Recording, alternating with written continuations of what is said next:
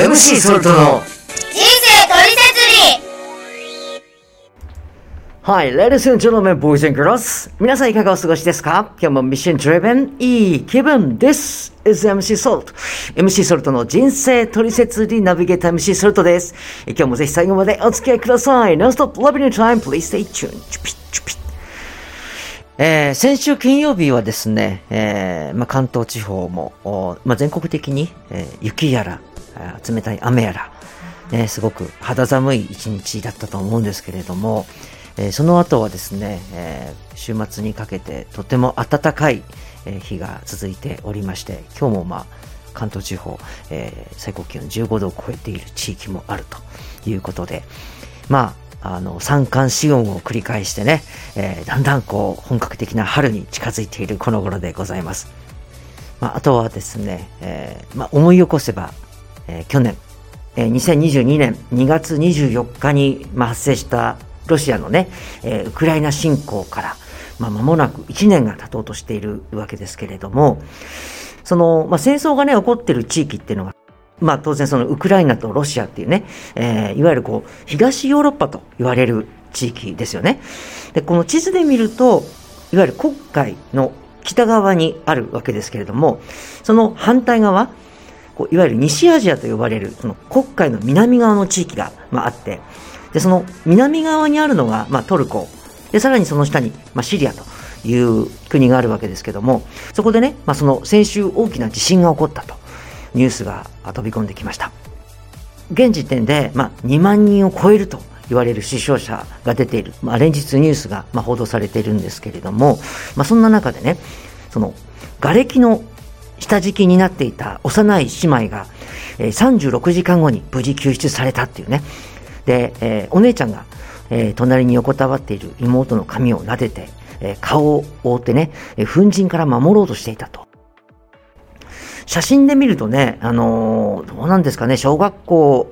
低学年ぐらいのお姉ちゃんに見えるんですけどね、えー妹はもう本当に、えー多分2、3歳ぐらいなんですかね。で、まあ、記事によると、えーそのお父さんお母さんと、えーまあ子供たち3人って書いてあったんですけどね、えー寝ている間に、えー地震が起こって、その頭の上からね、瓦礫が降ってきたと。ね、その瓦礫の中に2日間閉じ込められたということらしいんですけども、えーもう誰かに見つけてもらおうと思って、その、まあ、家族はイスラム教徒みたいなんですけど、大声でお祈りを捧げながらね、えーその声が届いて、全員が救出されたということみたいですね。なんでその家族としては、えー同じうちの中にいたけども、えーその幼い姉妹はね、まあ親御さんとか、そのもう一人の兄弟とはちょっと別な場所にいて、もうお姉ちゃんが妹を助けてあげるしかない。そういう状況だったんでしょうね。うん、まあ36時間っていうとその1日半ですよね。もう食べられないしね、安心して寝られないし、お父さんお母さんも隣にいてくれるわけじゃない。もう助かるかどうかわかんない。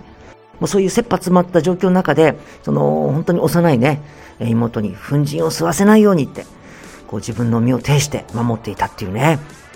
もうこのニュースでその写真だとか動画で、えー見たんですけども、本当にこう、このお姉ちゃんがね、もう目力がすごくて、ね。まあそれ以上に、その、このお姉ちゃんが取った行動っていうのは、まさしくメシア、救い主の行動だなって、涙が出てきました。まあ、イスラム教ではあったと思うんですけど、ね、もうこの絶対絶命の状況の中で、神様を呼んで、ね、人間ってね、幼くても、ここまでできるんだな、改めて思いましたね。で、この記事をま読みながら、ま、個人的にね、こう思い起こすことがあって、実はあの、今から、まあ、約45年前、えー1978年の6月なんですが、あの、まあ、私が生まれたその宮城県で、えー地震が起こったんですよね。で宮城県沖地震っていう大地震が起こって、まあ、その時ですね、その私の母親が、えー上からこうテレビが落ちてくるのをね、背中で受けながら、あの子供たちね、私と、えー姉がいたんですけど、えー二人をね、こうかくまって、えー守ってくれたっていう、そういうことを、あの、まあ、記憶は実はあまりないんですけど、あ姉は覚えていて、ね、えーそういう話を、まあ、思い起こしました。で、今回この記事に出てきたトルコの、まあ、女の子にとっては、おそらく、まあ、この妹の存在、もちろんこの可愛いし、大切にしたい。もういないなんてもう考えられない。だからこそ、まあ、幼心に自分がやらないといけない。駆け引きなしにそう思ったと思うし、実践できたんだろうと。まさにこれこそが愛だと思うんですよね。で、まあ、このニュースをね、見て、えー、まあ正直すごくこう感動したし、えー、人間っていうのはこう美しいなと。心が現れる思いがしたということはもう間違いないんですけど、っていうのもね、最近この日本でね、ニュースになっていることっていうのが、ある外食産業、まあ、飲食店のなんかチェーン店で、やれ、こう何を舐めたとか、触ったとかね、うん、こう、不衛生極まりない行動した上に、まあ、それをまたネットに上げてね、えー、炎上しちゃってるっていう。そんなこうね、こう恥ずかしい低次元なニュースだとか、あとはこう、ね、えー、他の国のこう刑務所にとらわれていながら、実際にはこうお金を積んでこう好き勝手しながらね、組織的な犯罪をこの日本でね、えー、行っている。強盗の指示を出して、えー、実行させたりとか、そういうね、こう、残念な、こう、呆れて物が言えないようなニュースが、まあ、多かったと思うんですよね。でもまあ、これはもう現実としてね、えー、言えることは、これ同じ人間が実際にやってることなんですよね。うん。まあ、どちらの場合も、その、例えば誰かを感動させようとか、ね、誰かを失望させようと思ってやってるわけではないと思うんですよ。その状況に置かれた中で、ね、えー、自分の意思で最善だと思うこと、まあ、やりたいと思うことを本能的にやっていると。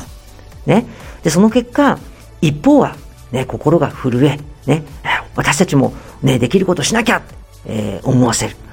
一方は、年齢はね、大人かもしれないけど、もう呆れ果てたり、失望させたり、えー、このニュースを見て、えー、ただ知ったっていうだけの第三者の私たちでも、こういう両極端な思いに駆られるわけですよ。ね。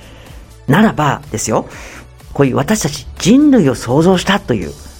全能者神様、一体どんな思いだろうか？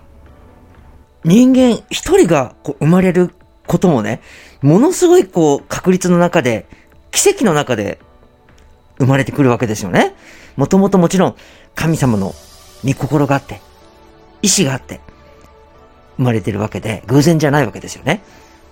私たちは、この人間として、えー、自分の意志で生まれてこようと思って、えー、来た人って一人もいなくて、ね。だからこそ、自分一人の運命も、ね、なんで生まれたんだっけ？そういう大事なこと、正直わかるはずないんです。でも生きてるから、自分なりにね、こうよく生きようとか、努力しようと思って、まあ、チャレンジするんです。でも、まずは自分のため。でも、さっきの女の子みたいに、自分のことよりも、相手のことを守ってあげたい。そういう、こう、相手を愛するっていう本能を持って生まれたとも言えるわけですね。愛を求める存在。あそう信じたい。で、それがその根本的になぜかと、なぜなんだと言ったら、さっき話したように、愛の御心を持って、一人一人をこの世に送ってくださった、想像してくださった方が、まさに愛の存在、愛の本体、愛の根本者でいらっしゃるから。ね。私たちも誰か人を愛するときにこう力が出てくる。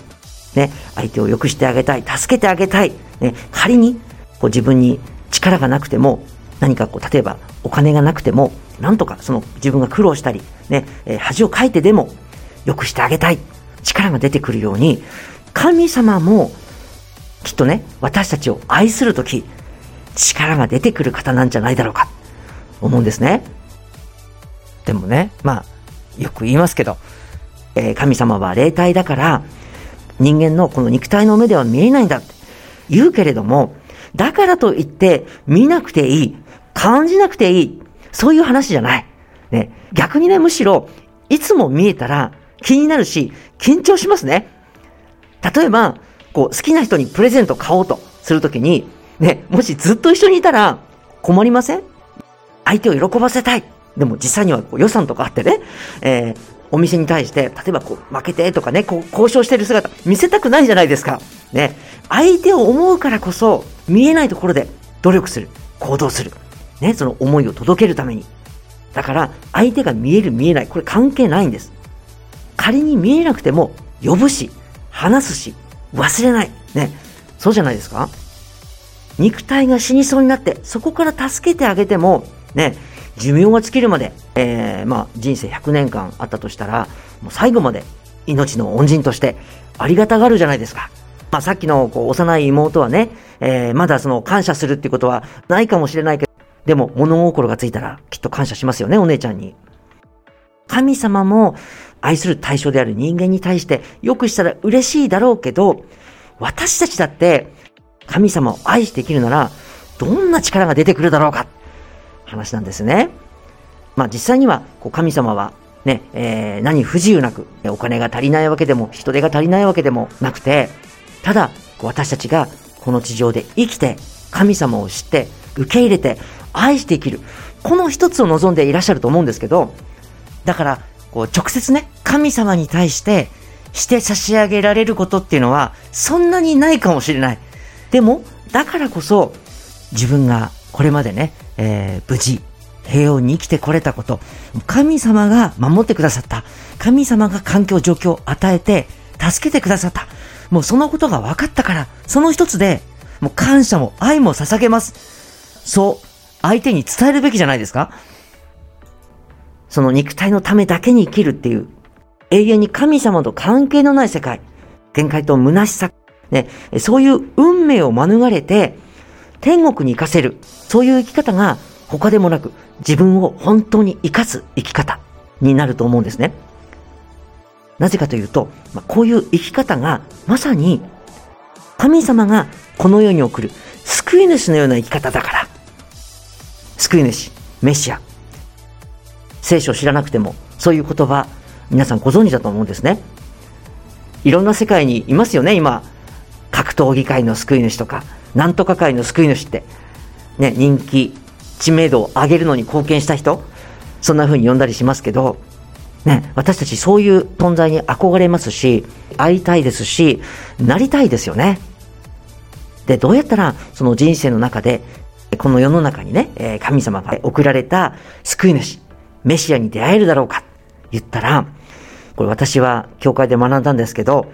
自分から会おうと思っても難しいでしょ？例えば、自分が今の現役の総理大臣に会いたいと思っても、なかなか会えないですよね。難しい。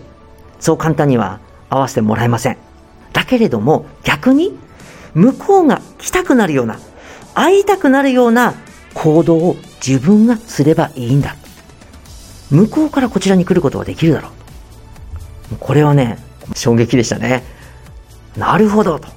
じゃあどうやったら神様が使わすメシア、キリストに会えるんだろうか。ね、向こうから会いたくなるだろうか。